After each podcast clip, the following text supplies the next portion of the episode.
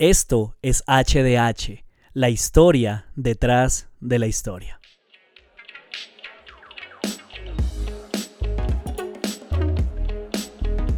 Listo de una, bienvenidos, buenos días, buenos días a todos, buenas tardes, buenas noches, lo que sea para usted.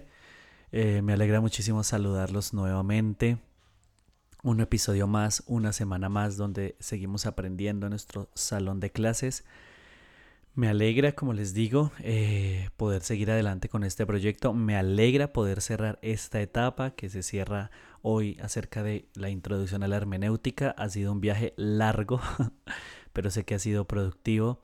Gracias a todos los que se han conectado fielmente semana tras semana, a los que se siguen sumando a este proyecto. De verdad que eso es lo que eh, nos motiva, me motiva a seguir hacia adelante, estudiando, esforzándome buscando eh, esos materiales que puedan ayudar a que ustedes crezcan en su conocimiento, eh, que los lleven a reflexionar. Y pues nada, entonces eh, vamos a, terminar entonces hoy hablando acerca de Apocalipsis, la segunda parte de nuestro breve estudio hermenéutico y exegético. Eh, ya más adelante les contaré, bueno, al final del capítulo les contaré exactamente hacia dónde nos dirigimos, pero vamos a cambiar de pasto, si se puede decir así, vamos a cambiar de aires eh, para que podamos también aprender otra parte acerca de, del crecimiento espiritual, que de hecho pues está enfocado en eso, en formación espiritual. Agradezco siempre sus oraciones, agradezco siempre que ustedes compartan una publicación, que le den me gusta, que inviten a otros a, unirse. Eso es lo que termina siendo pues también la diferencia, que este mensaje pueda llegar a muchas personas. Entonces pues nada, no siendo nada más, enfoquémonos en lo que nos compete hoy, episodio 34, Introducción a la Hermenéutica Bíblica, parte 21 este es el cierre, o como lo hemos llamado, señales, el anticristo y el regreso al jardín. Apocalipsis es menos sobre maldición y tinieblas y más sobre jardines que florecerán. Es un libro sobre esperanza, aunque costosa, esperanza al fin y al cabo. Se trata de seguir al Cordero inmolado mientras se dejan de lado los valores del imperio que compiten por nuestra atención. Kurt Williams.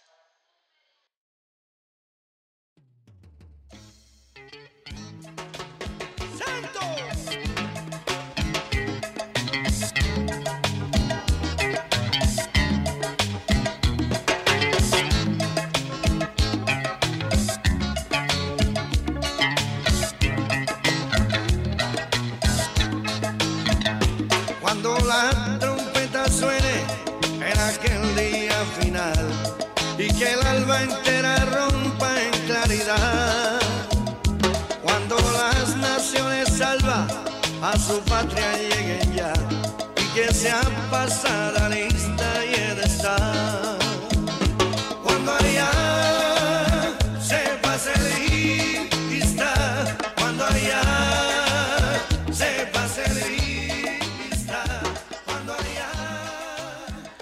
El contexto eh, en el que yo crecí, creo que ya se los he contado más de una vez, tuvo un trasfondo eh, bien, bien pentecostal.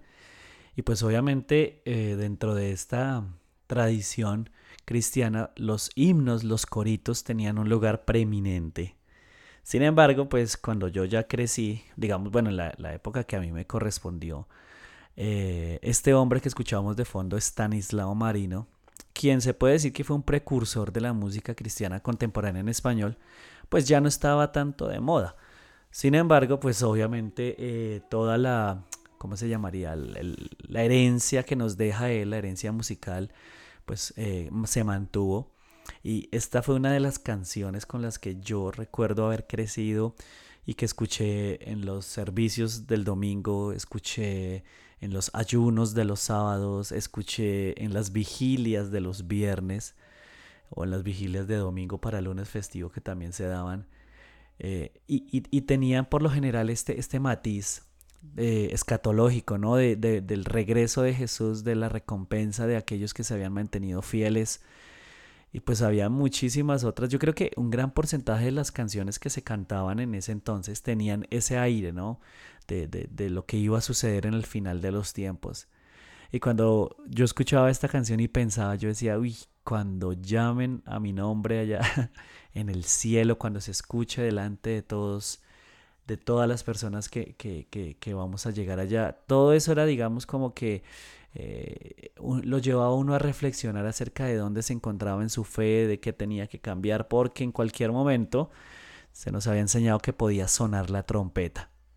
Y cuando sonara, como en la película Dejados atrás, eh, la ropa iba a quedar en el piso y los demás iban a desaparecer y pues los que, eh, digamos, si alguno se quedaba, pues imagínese el sufrimiento de haberse perdido esa gran oportunidad. Entonces, claro, todo el, todo el ambiente estuvo rodeado, estuvo rodeado. Y, y, entonces teníamos esas canciones entre el Espíritu Santo por un lado, el fuego, el Pentecostés y las canciones que hacían referencia al cielo. Nosotros llegamos a cantar una cumbia bien sabrosa, bien chévere, la, musicalizamos nosotros, se llamaba Yo tengo un hogar allá en el cielo. Bueno, había miles de canciones que, que, y con miles pues estoy exagerando, ¿no? Pero sí habían muchas canciones que trataban acerca de este tema. Y entonces cuando, cuando ya uno se acerca eh, a Apocalipsis, es necesario como, como acercarse nuevamente con una visión fresca, porque se trae todo ese bagaje de las creencias, de, de sí, de, lo que uno consideraba que iba a suceder y encontrarse con otras cosas es, es complejo, pues obviamente choca, pero es fundamental para que realmente haya una comprensión clara acerca de lo que es el mensaje de este libro. Y es que cuando, cuando se trata de estudiar Apocalipsis, eh, ya la semana pasada hablamos una parte, pero yo quiero que nos enfoquemos en lo que es el contexto histórico, el contexto literario y terminemos con las cuestiones hermenéuticas. Entonces, cuando, cuando hablamos acerca del contexto histórico, como su nombre lo dice, eh, cuando se trata de estudiar exegéticamente el Apocalipsis, es necesario reconstruir, o bueno, tratar de reconstruir el contexto histórico lo mejor posible. Hacer el, el esfuerzo más grande que, que esté a nuestro alcance para poder extraer toda esa riqueza histórica que rodeó el momento en el que Juan, en este caso, pues escribió este libro. Y cuando se trata entonces de, de, recomendaciones, pues lo que se espera es que la persona pueda leer el libro de, de, una sola sentada. ¿Por qué? Porque como vamos a hablar ya en un momento, eh, no son no fueron revelaciones, no fueron visiones aisladas, sino que todo el libro mantiene una misma trama entonces lo importante es que, nos llevemos una idea general de lo que estamos eh, leyendo. Pero por otro lado también que hagamos anotaciones sobre lo que vamos descubriendo, sobre palabras que se van repitiendo, sobre detalles que vayamos encontrando. Y cosas como por ejemplo darnos cuenta que Juan, eh, quien es su autor, pues fue, eh, había sido desterrado a causa de su fe. El pastor Andrés Speaker, como yo les mencioné en el episodio pasado, le hizo una serie hace poco acerca de las siete iglesias del Apocalipsis. Y, lo que él ofreció, digamos, en cuanto a investigación histórica, claro, trae luz eh, acerca de todo el simbolismo que se utiliza en cada una de estas cartas. Entonces es fundamental porque uno, no de verdad gana luz al respecto y la comprensión pues es muchísimo mayor. Ahora, ¿qué otros detallitos así superficiales podemos encontrar sin ser tan exhaustivos? Porque pues eso ya nos tomaría más tiempo. Podemos decir que la iglesia y el Estado pues están en un enfrentamiento, ¿no? Y al principio parecerá, parecerá que el Estado es quien va a ser el vencedor. Sin embargo, el mensaje que sobresale de todo en esta época es que Dios, bueno, y que aplica incluso para nosotros, es que Dios sigue estando en control de todas las cosas y que va a triunfar aunque algunos creyentes tengan que morir. Eh, hago un paréntesis acá. El día que estoy grabando esto, eh, mi hijo está en clases, entonces si escuchan ruidos por allá detrás es por eso. ¿Listo? Pero pues bueno, ya no puedo retroceder en la grabación, así que seguimos. Cerramos paréntesis. Entonces, como les digo, Dios está en control de todas las cosas. Algunos van a morir, pero eso no significa que Dios no vaya a triunfar. Al final de todas las cosas, el Señor castigará a los que perpetraron la violencia contra los hijos de Dios y pues obviamente va a dar descanso a los que fueron fieles. Y en este contexto específico del libro del Apocalipsis nos vamos a dar cuenta que el enemigo al que hace referencia el apóstol Juan eh, o bueno, Juan, porque todavía hay un debate acerca de si es el apóstol o si es otra persona, eh, el enemigo no es más sino el imperio romano, pues obviamente Roma y en cabeza del emperador. Y también hay otro, otro tema bien importante que es la que se maneja como la tribulación y la ira de Dios, la tribulación y la ira de Dios, que son conceptos también que podríamos, a los cuales podríamos dedicarles episodios, episodios, porque pues obviamente también tienen varios ah, acercamientos. Eh, la tribulación es un tiempo eh, a través del cual tiene que pasar la iglesia, es un tiempo de prueba, es un tiempo de dificultad, pero la ira de Dios eh, va a ser derramada sobre, pues obviamente los enemigos, aquellos que están en contra del pueblo de Dios, aquellos que están ah, haciéndole daño a la humanidad, que en este caso vendría siendo Roma.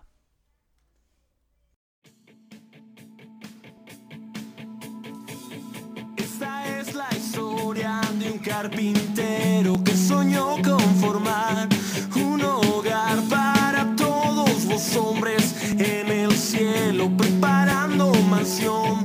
Él está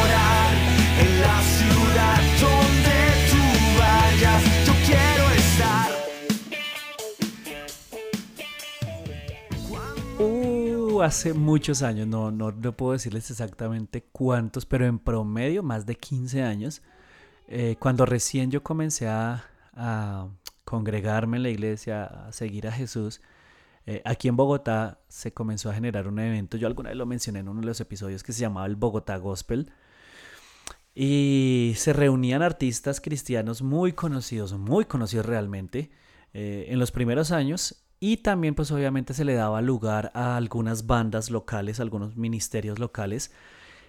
Eh, y para uno de esos años apareció este grupo que ustedes escucharon de fondo, que se llamaba Estado de Fe.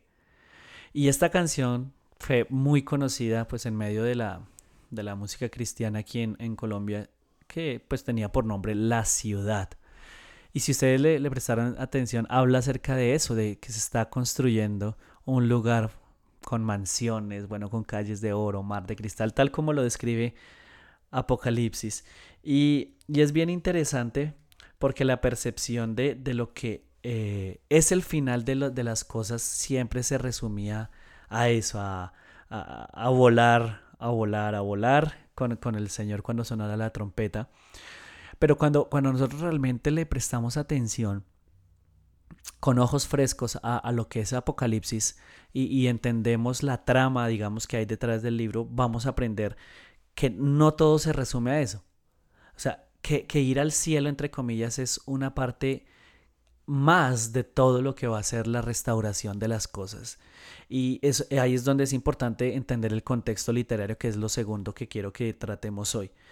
Así que cuando se trata de interpretar las visiones, es importante entender que éstas hacen parte de un todo y no son elementos aislados. Entonces, como yo les decía, hay una idea general que vamos a ver a través, un hilo conductor a través de todo el libro y no son como eso, como que visiones sueltas que sencillamente las puedo aplicar a diferentes, no sé, situaciones o épocas de la historia de la humanidad sin consideración alguna. Entonces, quiero hacerles un resumen breve, como, como es como un bosquejo para que ustedes entiendan y vean ese patrón que les he estado mencionando. Entonces, empecemos así. En los capítulos 1 al 3 conocemos a la mayoría de los personajes importantes, a Juan, a Cristo y a las iglesias que reciben eh, el mensaje, ¿no? En el capítulo 4 y en el capítulo 5 vamos a ver la adoración en el cielo, pero el mensaje de fondo es que Dios reina en soberana majestad, por encima de todo. Eh, vamos a ver al Cordero, no lo vamos a ver solamente... Eh, como aquel que fue inmolado, sino como el león vencedor también. Entonces eso es algo que, Juan quería que los discípulos recordaran a la luz de lo que iba a suceder, que nunca se les olvidara que allá en el trono Dios sigue sentado, Dios sigue teniendo las cosas bajo control, que nada de lo que vivamos nosotros, nada, bueno, de lo que vivieran ellos, nada lo, lo, lo iba a conmover, nada lo iba a tomar por sorpresa. En el capítulo 6 y 7 comenzamos a ver la, ya digamos como que las primeras señales de lo que va a venir, que son los cuatro caballos. Vamos a ver una pregunta que le hacen los mártires a, Dios acerca de hasta cuándo va a permitir que esas cosas suceden. Luego viene un terremoto y quienes sobreviven al terremoto. Entonces vamos a ver que aparecen los 144 mil sellados y vamos a ver una gran multitud también que adora a Dios. En el capítulo, del capítulo 8 al capítulo 11 vamos a ver eh, las siete trompetas que vienen siendo castigos temporales de Dios sobre la ciudad de Roma. Y del 12 al 22 vamos a ver esos detalles del castigo y del triunfo, pero pues ya digamos como de manera un poquito más específica sucede así. En el capítulo 12 se encuentra la clave teológica del libro. Aquí es donde se ve la tensión nuevamente del ya todavía, ¿no? Porque vamos a ver a un Satanás que ya ha sido vencido, que ya ha sido derrotado, pero a quien le falta experimentar el juicio final. Entonces, mientras tanto, él se encarga de atacar, de hacer violencia contra la iglesia de Jesús. En el capítulo 13 y el capítulo 14 vamos a ver esa venganza que los emperadores eh, van a traer sobre el pueblo de Dios pues debido a, la falta de lealtad religiosa que los cristianos mostraban hacia el imperio, ¿no? Obviamente esto por eh, encabezado por Satanás mismo, ¿no? En el capítulo 15 y el capítulo 16 vamos a ver eh, la idea central es esta, los emperadores, los enemigos de Dios están condenados a la ruina. Y por último, del capítulo 17 al capítulo 22 vamos a ver la historia de dos ciudades, cómo cae Roma y cómo se levanta la segunda ciudad. Y, esto me parece un detalle muy importante porque hasta hace mucho tiempo yo creía que toda la vida cristiana se trataba de vivir, morir, ir a uno de los dos lugares, cielo o infierno, y punto. Y vivir por la eternidad, digamos, en esta realidad cósmica. Sin embargo, cuando ya nos acercamos a Apocalipsis con unos ojos frescos, nos vamos a dar cuenta que el mensaje es mucho más amplio, porque no se trata de dos partes, sino que está compuesto por tres.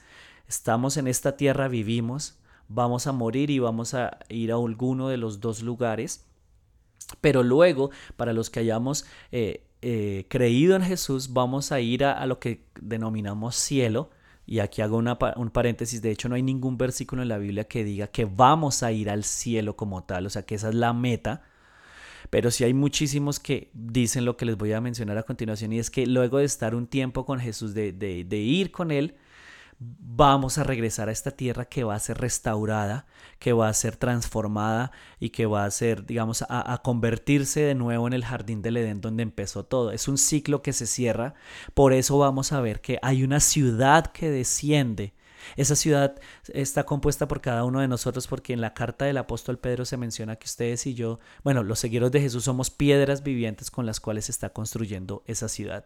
Entonces, no es que nos vamos a quedar toda la vida en unas nubes tocando el arpa o en una adoración, un culto de adoración interminable, sino que vamos a estar un tiempo con Jesús arriba.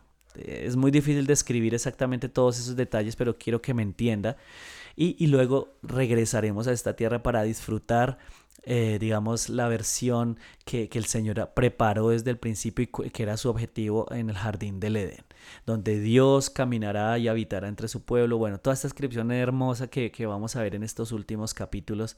Entonces, el ciclo se cierra, digamos, donde empezó. Empezó en un jardín y va a terminar en una ciudad con un jardín vamos a ver árboles de vida, vamos a ver una creación, digamos, renovada, espectacular. Y pues ahí podríamos hablar acerca de qué va a suceder, qué vamos a hacer, bueno, cuántas cosas se van a dar. Y para eso... Eh, eh, les quiero recomendar, hace poco terminé de escuchar un audiolibro de, de, John Mark Comer que se llama La ciudad jardín y donde habla al respecto. Es como la teología del trabajo, del descanso, pero también de esta parte que va a suceder luego de que de que eh, se, cumpla, digamos, esta, esta, parte de Apocalipsis al final. Así que esta es la historia de dos, ciudades, no todo se trata de ir al cielo y quedarnos allá arriba en algún lugar, sino que vamos a regresar a habitar esta tierra, pero ya transformada.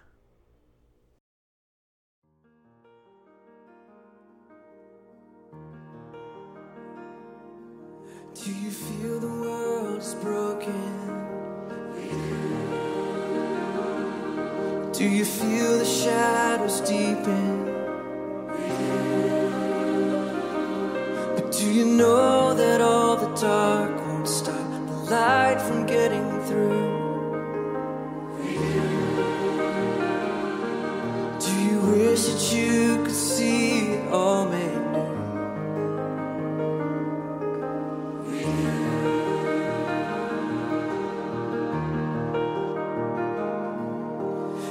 all creation groaning. Is a new creation coming? Is the glory of the Lord to be the light within our midst? Is it good that we